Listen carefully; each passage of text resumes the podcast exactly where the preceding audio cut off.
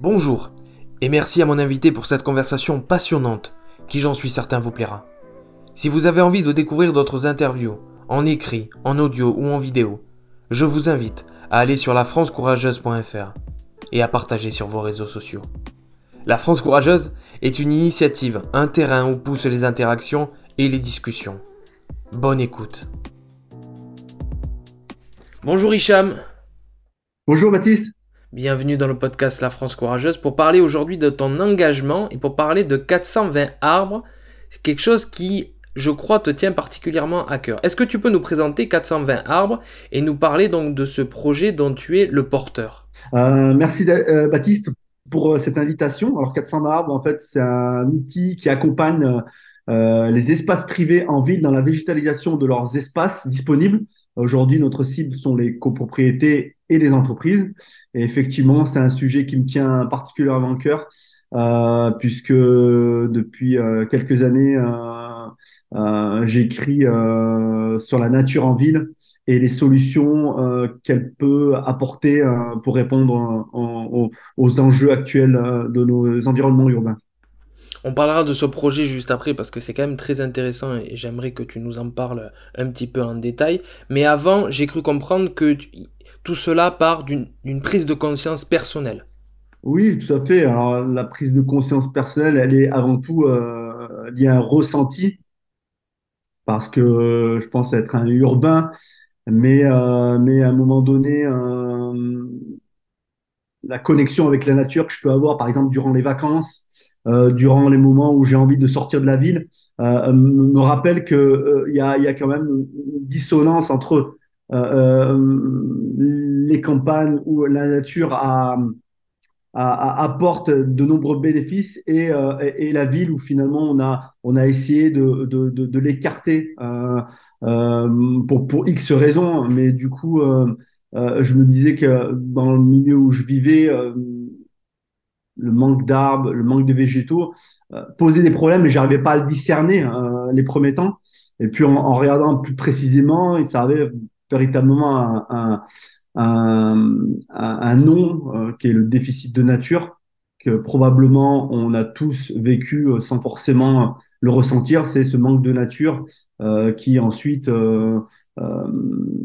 peut avoir des conséquences diverses suivant les, suivant les citadins. C'est très intéressant. Ce projet 420 arbres, c'est aussi la continuité d'un autre projet, d'une autre aventure que tu as commencé il y a plus de trois ans maintenant, qui s'appelle Daily Green.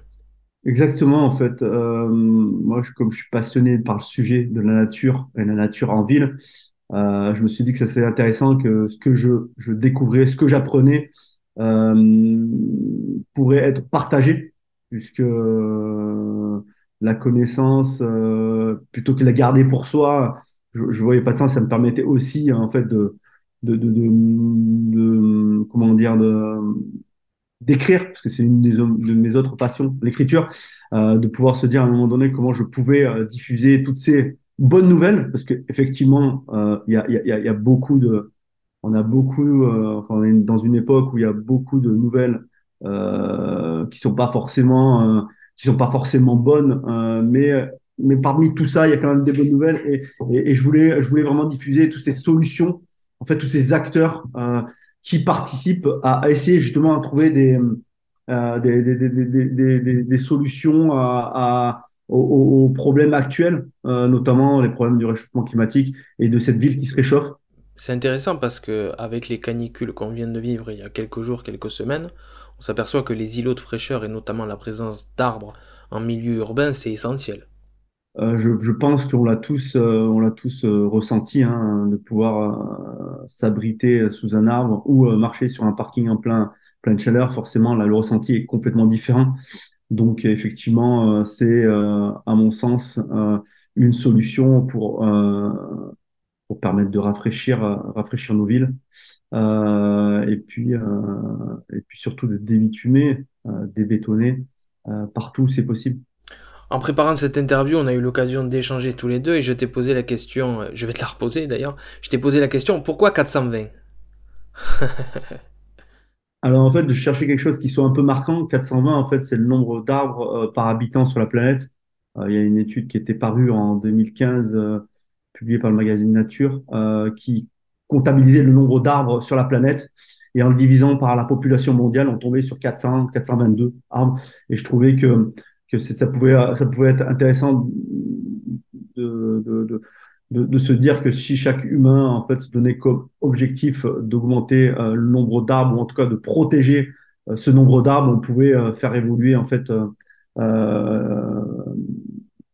bah, notre rapport à la nature et augmenter le, le nombre d'arbres sur la planète. 420arbres.fr pour découvrir euh, ce beau projet, cette belle ambition. On parlera de valeur tout à l'heure, on parlera un petit peu de ton parcours et on finira par la question rituelle sur le courage. Mais avant, restant sur 420 arbres, végétaliser la ville pour répondre aux enjeux climatiques, tu le disais à juste titre, comment ça va se développer ce projet-là? En fait, aujourd'hui, on, souhaite euh, euh, localiser en fait les espaces disponibles dans la ville et notamment dans les espaces privés. C'est pour ça qu'aujourd'hui on s'adresse aux copropriétés euh, et, donc du coup euh, euh, aller végétaliser ces espaces-là, puisque aujourd'hui, si on compte à peu près la moyenne euh, des surfaces euh, d'une ville, c'est 20% dans le domaine privé et 80% dans le domaine public, suivant dans le domaine privé, 80% dans le domaine privé. Et c'est vrai qu'il faut qu'il y ait un engagement de nous tous dans nos espaces à nous euh, et donc, du coup, comment ça se passe 420 En fait, on, on va pouvoir euh, diagnostiquer les espaces disponibles, faire des projets de, de, de, de, végétalisation et euh, engager euh, les habitants euh, à végétaliser avec nous, soit par le choix des végétaux qui seront choisis. bien évidemment, on, on, va pouvoir leur recommander différents essences d'arbres, par exemple. Et en même temps, cela permet de les intégrer euh, dans ce mouvement qui est celui de la végétalisation et qui est bénéfique à tous. C'est très intéressant. Tu sens que l'ambition est, courageuse ou euh, tu sens que c'est possible de faire des changements ou que ça va être un petit peu compliqué? En fait, je pense que... Ah, alors moi, je pense pas que ça va être compliqué parce que sinon, je, je, je, je me mettrais tout de suite des, des barrières. Non, ce que je veux dire, c'est que c'est qui, je pense, c'est une question de, connaissance, de, de, de, connaissance de, des bénéfices en fait de la végétalisation. On, commence à en parler de plus en plus. Euh, moi, quand j'ai commencé Daily Green, euh, on n'en parlait pas trop. Il y avait quelques acteurs qui étaient là. Euh, en tout cas, c'est ce que je percevais hein, humblement. Quelques acteurs qui en parlaient. Et pourtant, il y avait du monde qui travaille sur ces sujets. Aujourd'hui, c'est quelque chose qui est beaucoup plus diffusé. On en parle beaucoup plus. Les canicules faisant que ça accélère un peu cette, cette, ces ambitions des villes d'aller vers ce, ce genre de, de, projet. Euh, non, je suis assez, je suis assez confiant puisque dans tous les cas, euh, ça répond euh, aux enjeux de la ville actuelle. Donc maintenant, comment on va le faire? Qui financera? Ce sont les autres questions qui, se, qui sont sur la table et euh, qu'on doit, qu'on doit nous pousser, acteurs qui souhaitons végétaliser la ville. Par rapport à ces acteurs, par rapport à qui pourrait être en capacité, qui aurait envie, l'ambition de, de faire des choses il y a la possibilité, de, par l'action, euh, on va dire, des pouvoirs euh, publics, la, politique, l'action entrepreneuriale et l'action associative. Toi, tu as plutôt choisi l'action entrepreneuriale. C'est ça, tout à fait. Sans, sans oublier, en fait, euh, cette sensibilisation, parce que pour moi, c'est important de dire qu'effectivement, notre souhait, c'est de végétaliser, de planter. Mais avant toute chose, c'est protéger ce qui est l'existant. C'est euh, protéger euh, les arbres qui sont dans une résidence et que que euh, qu'on souhaite couper parce que à un moment donné les feuilles viennent joncher le sol et que c'est compliqué de balayer. Enfin, toutes ces choses-là, un peu toutes ces idées ou par exemple de devoir tondre constamment le gazon ou arroser sans réelle réflexion les, les, les, les, végétaux. C'est aussi voilà sensibiliser sur l'existant pour pour pour pour ensuite engager des actions de, de, de plantation d'arbres, d'arbustes, d'herbacées. Oui, parce qu'on parle souvent de revégétaliser, mais qui dit revégétaliser dit euh, dévégétaliser à un moment donné. oui, euh, mais pas forcément. Euh, non, débitumer, oui. Effectivement, on va enlever un peu de, un peu de goudron euh, dans, des espaces qui sont pas forcément euh, indispensables. Désimperméabiliser, c'est aussi hyper important. Euh, ce qui permettrait à notre élément naturel de pouvoir bah, s'infiltrer dans les sols et, et, et permettre d'éviter ou en tout cas d'atténuer les inondations ou les grosses flaques qu'on peut avoir, par exemple, sur un parking devant chez soi. Quoi. Fin 2022, tu as invité six personnes à témoigner et partager leurs ressentis, leur vision de, de la ville et de la nature en ville en 2023. Qu'est-ce qu'il en est ressorti de ça? En fait, j'ai voulu inviter différents acteurs. Alors, il y avait un spécialiste de la foresterie urbaine, un spécialiste mondial, euh, qui est venu s'exprimer sur le sujet. Euh, des porteurs de projets qui étaient, euh, par exemple, je pense aux enfants dehors qui, qui proposent une aire de jeu naturelle pour les enfants. Qu'est-ce qu'il en était ressorti? Je pense que le, le, le, le gros sujet qu'on a c'est l'action. Finalement, effectivement, on peut se poser des questions, mais il n'y a rien de plus important que de, de, de, se mettre en marche pour pour, euh, pour, pour monter des projets, euh, sensibiliser un peu tout le monde, se sensibiliser nous-mêmes euh, aux, aux, enjeux et aux, bénéfices de plus de nature en ville. Est-ce que tu penses que c'est lié aussi à la génération qui, qui est en quête de solutions plutôt que de constats? Comme tu disais, il faut aller au bout d'un moment dans le pratico-pratique. Quelles sont les solutions? Qu'est-ce qu'on fait? Qu'est-ce qu'on met en place? Euh, Oui, alors après, c'est assez équilibré. Il y a beaucoup de, il y a beaucoup d'acteurs qui sont dans le constat euh, qui est extrêmement intéressant et important, mais euh, ça peut aussi scléroser, j'ai envie de dire, les, les, les, les pensées, parce que euh, on est souvent, on peut être submergé par de, par de mauvaises nouvelles et se dire, mais à quoi bon se lancer dans l'action? Et je pense que c'est là où en fait ces, ces, entrepreneurs ou en tout cas ces acteurs, parce que pas que des entrepreneurs, ça peut être Monsieur tout le monde qui à un moment donné a envie de s'engager dans sa résidence, dans son jardin et comprend l'importance euh, euh, de, de, de, plus de nature. Euh, donc, donc, donc voilà quoi. Oui, c'est intéressant ce que tu dis parce qu'on a le sentiment des fois qu'il faut végétaliser les choses, enfin les espaces, pardon, à l'autre bout de la France, alors que ça commence par à côté de chez soi, dans sa résidence, dans son quartier. C'est aussi important, c'est ce que tu dis.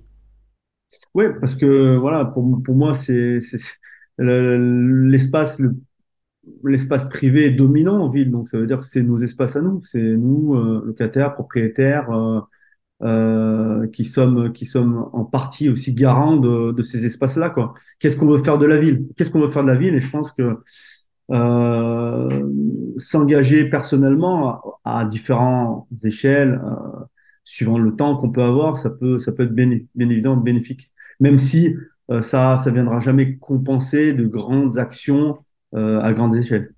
Oui, on en parlera tout à l'heure par rapport au courage, parce qu'à la France courageuse, on a l'habitude de dire que le courage est dans les petites actions et dans les grands combats. Tu parlais de petites actions et, de, grands combats, et c'est quand même assez euh, intéressant. Euh, je sais que tu es passé par différentes activités, responsabilités professionnelles. Comment tu te sers de, de ton parcours professionnel aujourd'hui? Tu, tu, fais de la communication tu fais la stratégie digitale, euh, tu es chef de projet, tu es porteur de projet?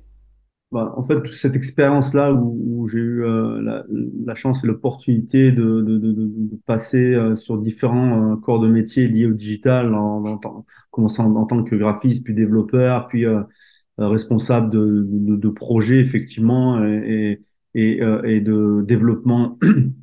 de développement en ligne, ça me permet aujourd'hui d'avoir ce outil-là, de connaître et de m'en servir pour pouvoir, euh, pour pouvoir entreprendre et euh, communiquer sur ce projet-là. Ouais, tout à fait. Ouais.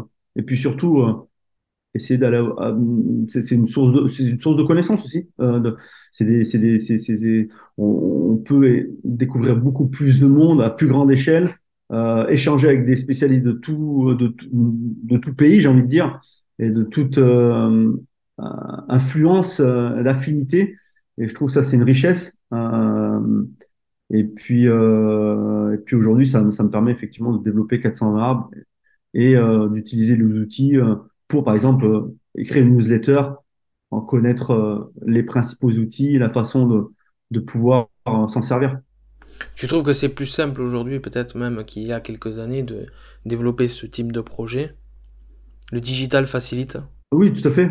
Euh, ça nous permet effectivement de gagner du temps, euh, d'aller chercher une information bien souvent euh, plus facilement Euh, et plus il y aura de monde dans ce domaine-là. Euh, alors pareil, hein, on parle du végétal et j'ai participé en mois de juin à une conférence qui s'appelle euh, végétalisation et digitalisation. On voit que cet univers du digital rentre de plus en plus dans le digital, apporte de plus en plus de bases de connaissances, ce qui ne fait qu'enrichir euh, euh, voilà, la connaissance pour, pour les acteurs euh, du, du domaine.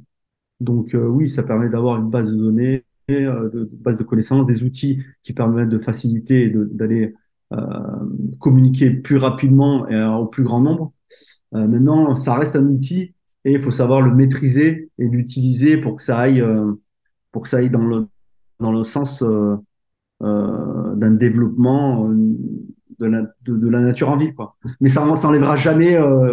J'ai souvent des discussions avec des spécialistes. Effectivement, l'idée, c'est pas de confronter le digital et l'expérience terrain. Ça n'enlèvera jamais le fait de pouvoir se déplacer sur le terrain pour voir tel et tel arbre, voir le sol, analyser l'environnement, discuter avec les, habitants. Non, ça vient juste en complément euh, d'un moyen de diffusion et de communication. Oui, c'est quelque chose qui vient en amont et qui après euh, permet de passer à l'action, mais euh, le digital est du digital, d'où son nom. Et après, il faut, il faut toujours garder le contact physique et, et de terrain, c'est ça. C'est exactement ça. Daily Green a été lancé il y a trois ans et demi bientôt, en juin 2020. Il y a, il y a un lien avec la crise de la Covid et confinement ou pas du tout? En fait, j'ai toujours eu un, j'ai toujours eu un, un blog, enfin, toujours, euh, depuis euh, 2010, j'ai toujours eu un blog sur lequel j'écrivais. Et dès que j'avais un peu de temps, un peu d'idées, un peu de, euh, un peu, je faisais un peu de veille, donc j'ai toujours plus ou moins écrit. Et c'est vrai que j'ai voulu changer de canal euh, de diffusion. Euh, et je trouvais que la newsletter était intéressante. Et c'est vrai qu'après, avec le premier confinement, ça a laissé peut-être un peu plus de temps pousser à un peu plus de réflexion euh, sur notre environnement. Euh, donc en plus d'être limité dans un espace, ça permettait de se poser la question de euh, qu'est-ce qu'il y a autour de moi finalement euh, en termes d'espace vert et, euh, et, et, et, de pouvoir parcourir la ville même à pied et de se rendre compte que bon, autour de nous il y a, des, il y a, il y a plein de choses, mais il suffit peut-être juste de lever les yeux. Bon, voilà. En gros, c'était euh, c'était c'était le, le meilleur moment pour pouvoir en fait euh, euh, réaxer euh, ma communication sur une newsletter. Et en plus, l'effet de la newsletter, c'est très intéressant, c'est que les, que les gens sont, sont, sont, sont, c'est eux qui viennent en, en gros vers, toi et qui désirent, recevoir dans leur boîte mail euh, de la news. Et je trouvais que cette approche était complètement différente d'écrire simplement sur un blog et de devoir diffuser euh, le contenu en trois ans et demi bientôt maintenant, il y a eu, j'imagine, euh, très certainement beaucoup de, de diffusions faites par cette newsletter, vu qu'elle est bimensuelle. Euh, quelles leçons tu en tires de cette expérience de trois ans? Par rapport au euh, début et maintenant, qu'est-ce qui a changé? Il a fallu faire des ajustements, il a fallu proposer des contenus un peu plus ambitieux? Alors en fait, c'est parti d'un side project, c'est-à-dire c'est un projet que je menais en, même temps de mon, mon ancienne activité. Euh, donc, euh, donc, ce que j'en retiens, c'est qu'un projet, finalement, euh, il faut énormément de constance et que, effectivement, les premiers temps, personne n'y ta newsletter. c'est difficile d'avoir les premiers abonnés. Alors, tu, vas chercher un peu tes amis droite à gauche pour essayer de, de, de, de, de gonfler un peu les, les nombres de lecteurs. Et puis, voilà, c'est la régularité. C'est euh, aussi euh, c'est aussi euh, garder vraiment euh, le cap. Ouais, garder le cap, la constance. Et après, bon, bien sûr, je réajuste régulièrement, je, me remets, je me remets régulièrement en, question, à savoir est-ce que ce que j'écris euh, va pouvoir va pouvoir intéresser. Mais au final, j'en reviens toujours au fait que j'ai voulu en faire quelque chose d'assez personnel. ma propre vision, c'est pas c'est pas forcément c'est pas la vérité absolue c'est pas peut-être la meilleure des visions, mais c'est ma vision de, d'un citadin qui est très sensible à la nature en ville et en même temps, c'est un moyen de, diffuser toutes les, découvertes et tous les projets, initiatives que je trouve euh, incroyables et qui mériteraient d'avoir un plus large, une plus large audience. À l'occasion des trois ans, tu as partagé, euh, si je ne me trompe pas, 58 idées euh, inspirantes qui ont rythmé cette, newsletter, ce blog. On, on, va pas énumérer les 58 parce qu'il y en a beaucoup et j'invite tout le monde à aller sur dailygreen.fr, c'est bien ça? Euh, Oui, alors ça c'est le blog, mais sinon c'est dailygreen.substack, mais .com. B-S-T-A-C-K. Euh, mais bon, depuis dailygreen.fr, on y a accès, tout à fait. Parmi ces 58 pistes, il y en a une qui retient un peu plus ton attention, que tu aimerais nous parler, qui, qui est aussi une découverte pour toi, quelque chose d'inspirant En fait, euh, celle qui, auquel je pense de suite, c'est la règle 3 30 300 euh, qui est fait par un spécialiste euh, de la foresterie urbaine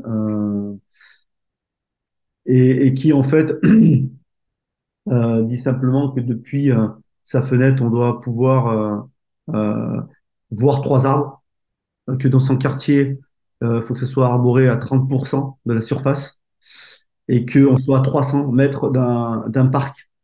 Et je trouvais que cette règle, en fait, est extrêmement euh, intéressante, intéressante puisqu'elle elle, elle, elle, euh, elle, propose une sorte d'égalité. De, d'égalité C'est-à-dire que tout le monde devrait avoir un minimum ces, cette, cette, visibilité sur un, sur un peu de nature, sur un peu d'arbres, et je trouve que celle-là, elle est assez marquante, ça, ça donne un cap. Euh, ouais, c'est comme un contrat. Un peu. Voilà, exactement. Et, euh, et je trouve que l'approche est vraiment intéressante, puisque, et d'ailleurs, lors d'un post sur LinkedIn, j'avais proposé de, de faire l'essai depuis chez soi, et c'est pas toujours évident d'avoir euh, ces, euh, ces, trois, ces, trois, ces trois paramètres euh, qui permettraient à tous, euh, quel que soit le quartier, de, de, de pouvoir avoir une vue sur, sur, sur un peu de nature. Donc, euh, et en fait, c'est le, je, je, le cite, hein, c'est euh, c'est un, un, un, chercheur qui s'appelle Cécile Koni-Djic qui, euh, qui proposait cette solution euh, basée sur la nature. Ouais, c'est très intéressant.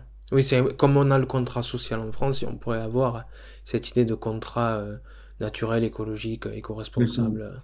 Et euh, c'est vrai que par rapport à ce que je disais tout à l'heure, parce que la crise de la Covid et les confinements, c'est quelque chose qui revient pas mal dans les interviews qu'on fait parce que ça a été un déclencheur, les gens ont changé de métier, il y a eu une révélation, euh, situation personnelle, professionnelle, euh, bouleversement, quel qu'il soit, au pluriel. Euh, mais c'est vrai qu'on peut se demander si à cette époque-là, on parlait beaucoup du monde d'après, du vélo, des espaces verts, des îlots de fraîcheur, des endroits pour se reposer, être au calme, etc. Il y a plein de gens dans les grandes villes qui se sont réfugiés à la campagne et dans les, dans les maisons secondaires, pour ceux qui en avaient. Mais c'est vrai mmh. qu'on a le sentiment aujourd'hui que, euh, d'un point de vue général, c'est, on est revenu au monde d'avant. Mais les, les, gens qui ont cette sensibilité-là, depuis cette période-là, elles ont besoin qu'on leur parle de ça. Donc je trouve que ce que tu fais, c'est très utile. Tu le vois comme ça aussi? Je, te remercie. Euh, oui, et, beaucoup d'acteurs avec moi, hein, de, pouvoir effectivement d'imaginer euh, d'imaginer une nouvelle ville, euh, d'imaginer plus de nature en ville. Oui, tout à fait. Ça permet vraiment de créer ces imaginations et, je pense qu'on a, a, on a encore plus besoin. Et, là, toujours sans forcément culpabiliser, mais au contraire en montrant l'importance et euh, les bénéfices qu'on peut en tirer euh, tout un chacun.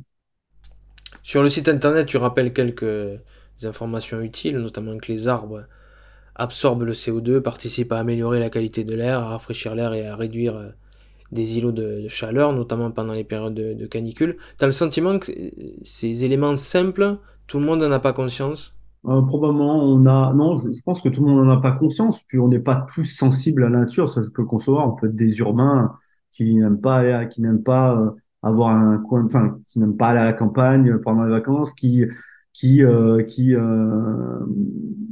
qui sont pas voilà simplement pas du tout sensibles à la nature. Je pense que on peut le concevoir, on peut l'accepter, bien évidemment, euh, et qu'on a besoin de, le rappeler. Et puis surtout, on peut le savoir euh, aujourd'hui, mais le jour où euh, euh on s'aperçoit que bah, cet arbre-là crée une sorte de nuisance, je dis ça entre guillemets, hein, attire des insectes, fait des feuilles un peu partout dans la cour et tout ça, mais finalement on, a, on oublie les, bénéfices à long terme, pas les bénéfices de suite, même si on peut les ressentir si on ouvre un peu les yeux. Mais non, je, pense qu'il faut constamment le, rappeler. Tout le monde n'est pas n'est pas au fait. Enfin, ma question, c'était aussi de dire est-ce qu'il y a pas un, manque d'éducation, de sensibilisation? On peut toujours faire mieux, hein, c'est certain. Mais ce que tu ce que tu disais notamment par rapport aux feuilles, quand euh, t'intéresses un peu à savoir comment ça fonctionne, que les, arbres perdent leurs feuilles, que ça fait une couche naturelle de protection, de fraîcheur, etc., comme un paillage, tu vois? Enfin, mmh, quand tu t'intéresses un peu à ça, tu te dis, il y a une logique derrière. Ça, ça tombe pas pour nous embêter. Donc, euh, et c'est vrai que les villes, euh, certaines villes ont tendance à être euh, beaucoup aseptisées, bétonisées, propres, parfaites, etc., etc. Mais il y a, c'est en train de changer quand même. Les grandes métropoles, ça évolue, non? Bien sûr, bien sûr. Je, je confie en tout cas en termes de communication, les grandes métropoles mettent, mettent, le, mettent le paquet pour exprimer, ou en tout cas pour, pour, pour, pour, pour, parler de leur, de leur projet de, de de végétalisation et de sensibilisation à, plus de nature. Oui, il y, a, vraiment un mouvement, il n'y a, aucun doute là-dessus. Euh, maintenant, le temps nous montrera si c'est juste une, une, vague ou c'est euh, c'est vraiment un, une action de fond quoi, qui va durer. Je l'espère en tout cas. Est-ce que tu es un idéaliste? Euh, tu, as trois heures. oui, il faut, faut, faut l'être. Je pense que quand on est entrepreneur, faut, à mon sens, il faut l'être parce que parce que parce que parce qu'il faut voir après euh, euh, même si à mon sens euh, sans justement faire de philosophie le chemin est le plus important. C'est les, pas qu'on qu'on fait jour jour après jour.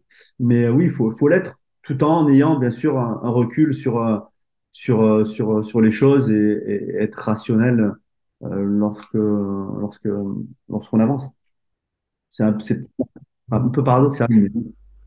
C'est un peu paradoxal Ouais, mais bon, je crois que c'est un peu le euh, paradoxe de la vie, c'est-à-dire on peut tout à fait être idéaliste, euh, idéaliste euh, et, espérer un monde meilleur, tout en sachant que peut-être de notre vivant on l'atteindra pas, peut-être ce sera pour la génération d'après. En tout cas, c'est c'est comme ça que je, je, je le vois. C'est pour ça que le plus important, c'est l'action qu'on fait jour après jour et les objectifs qu'on se fixe à, à, à, court, moyen et long terme. après, on n'est jamais garant des résultats, mais en tout cas, on aura fait l'action, on aura fait on aura fait le travail on, toi, on, on, sera engagé, on aura lancé des initiatives et des, projets. Je parlais tout à l'heure d'action euh, des pouvoirs publics, politiques, d'action entrepreneuriale et d'action euh, liées euh, aux associations. On a le sentiment que l'entrepreneuriat, c'est un, espace, un endroit, un territoire où on a le droit de rêver en très très grand. Euh, bien évidemment, pardon, excuse-moi. Euh, bien, euh, bien, évidemment, mais je oui, oui, tout à fait. Mais je pense qu'on est, on est tous plus ou moins entrepreneurs à un moment ou à un autre. On, on peut tous le devenir, puisque l'entrepreneur, on parle beaucoup d'entrepreneuriat euh, économique, mais ça peut être des fois juste être entrepreneur et engagé euh, euh dans, dans des projets, comme tu dis, associatifs, euh, des projets beaucoup plus petits, moins ambitieux. Euh, et, et, et, pour cela, je pense qu'on est dans une époque qui permet justement ce genre de choses et qui facilite euh, justement le facilite le rêve et euh, par-delà l'entrepreneuriat. Avant de passer à la dernière question rituelle sur le courage, question rituelle du podcast La France courageuse, est-ce que tu as le sentiment que la quête de sens aujourd'hui c'est quelque chose d'important? J'imagine très certainement avec la discussion que nous venons d'avoir que la quête de sens, se retrouver dans ce qu'on fait, que ce soit professionnel ou personnel, c'est important pour toi. Quête de sens nécessaire, utile et euh, meilleur pour soi? Je pense qu'aujourd'hui, c'est vraiment un des sujets, euh, c'est un sujet qui revient constamment pour toutes et pour tous. Euh, je, pense qu'on est dans une transition entre plusieurs générations et qui fait qu'on a, nous, enfin, en tout cas, notre âge, ont, euh, ont un peu, euh, on a une réflexion un peu euh, qui est, qui est peut-être liée à nos, à nos parents et, et, et, un monde qui évolue beaucoup à mon sens, beaucoup trop vite et qui euh, nous amène à nous poser des questions euh, et de se dire bien souvent à quoi bon?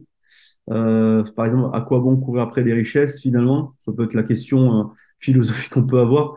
Euh, si derrière, en fait, euh, on profite pas forcément du temps qui nous est imparti pour faire des choses qu'on aime, ça peut être des choses très simples. Mais je pense oui, notre époque est, est dans quête de sens. Et on le voit tous tous les jours. Et je pense qu'on on a tous ce questionnement. en tout cas, moi, tous ceux qui m'accompagnent, tous ceux que je côtoie ont à un moment donné euh, ce, questionnement.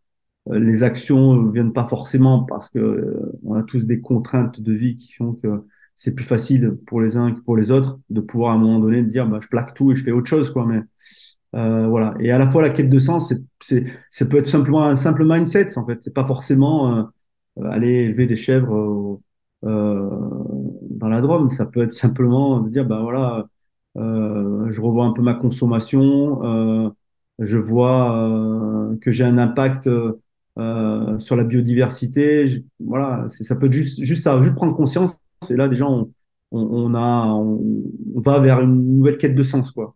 Merci Hicham d'avoir pris le temps de cette conversation très très intéressante. On mettra en description de l'épisode tous les liens pour que les auditeurs puissent aller découvrir 420 arbres, ce très très beau projet dont tu as accepté de nous parler aujourd'hui.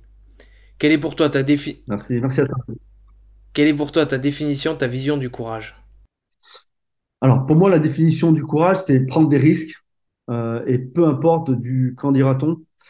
Euh, c'est aussi tenter de voir un peu le monde avec précision, mais avec beaucoup de nuances. Euh, voilà ma définition du courage. C'est une valeur qui t'inspire, c'est une valeur qui elle te parle, cette valeur, tu la retrouves dans des personnalités qui, qui, qui sont inspirantes pour toi Bien évidemment, moi je trouve véritablement que c'est peut-être un des moteurs pour pouvoir euh, passer à l'action que de se dire que euh, euh, on, on, on, on, je suis désolé, hein, j'ai un trou. Euh, c'est ouais, c'est un sentiment extrêmement fort euh, et c'est un des moteurs pour pouvoir passer à l'action euh, dès maintenant, quoi. Et, oui, en fait, je suis inspiré par énormément de gens qui sont de différents domaines sont pas forcément dans le domaine du végétal, mais qui à un moment donné ont su un peu transcender euh, leur, euh, leur, euh, leur force et leur faiblesse pour pouvoir essayer de tenter d'atteindre les objectifs. Oui. À la France courageuse, on a l'habitude de dire que le courage est dans les petites actions et dans les grands combats. Et c'est vrai que par rapport à tout ce qu'on a dit dans la discussion ces dernières minutes, ne serait-ce que planter un arbre, euh, végétaliser son balcon, c'est déjà faire acte de courage et c'est déjà agir.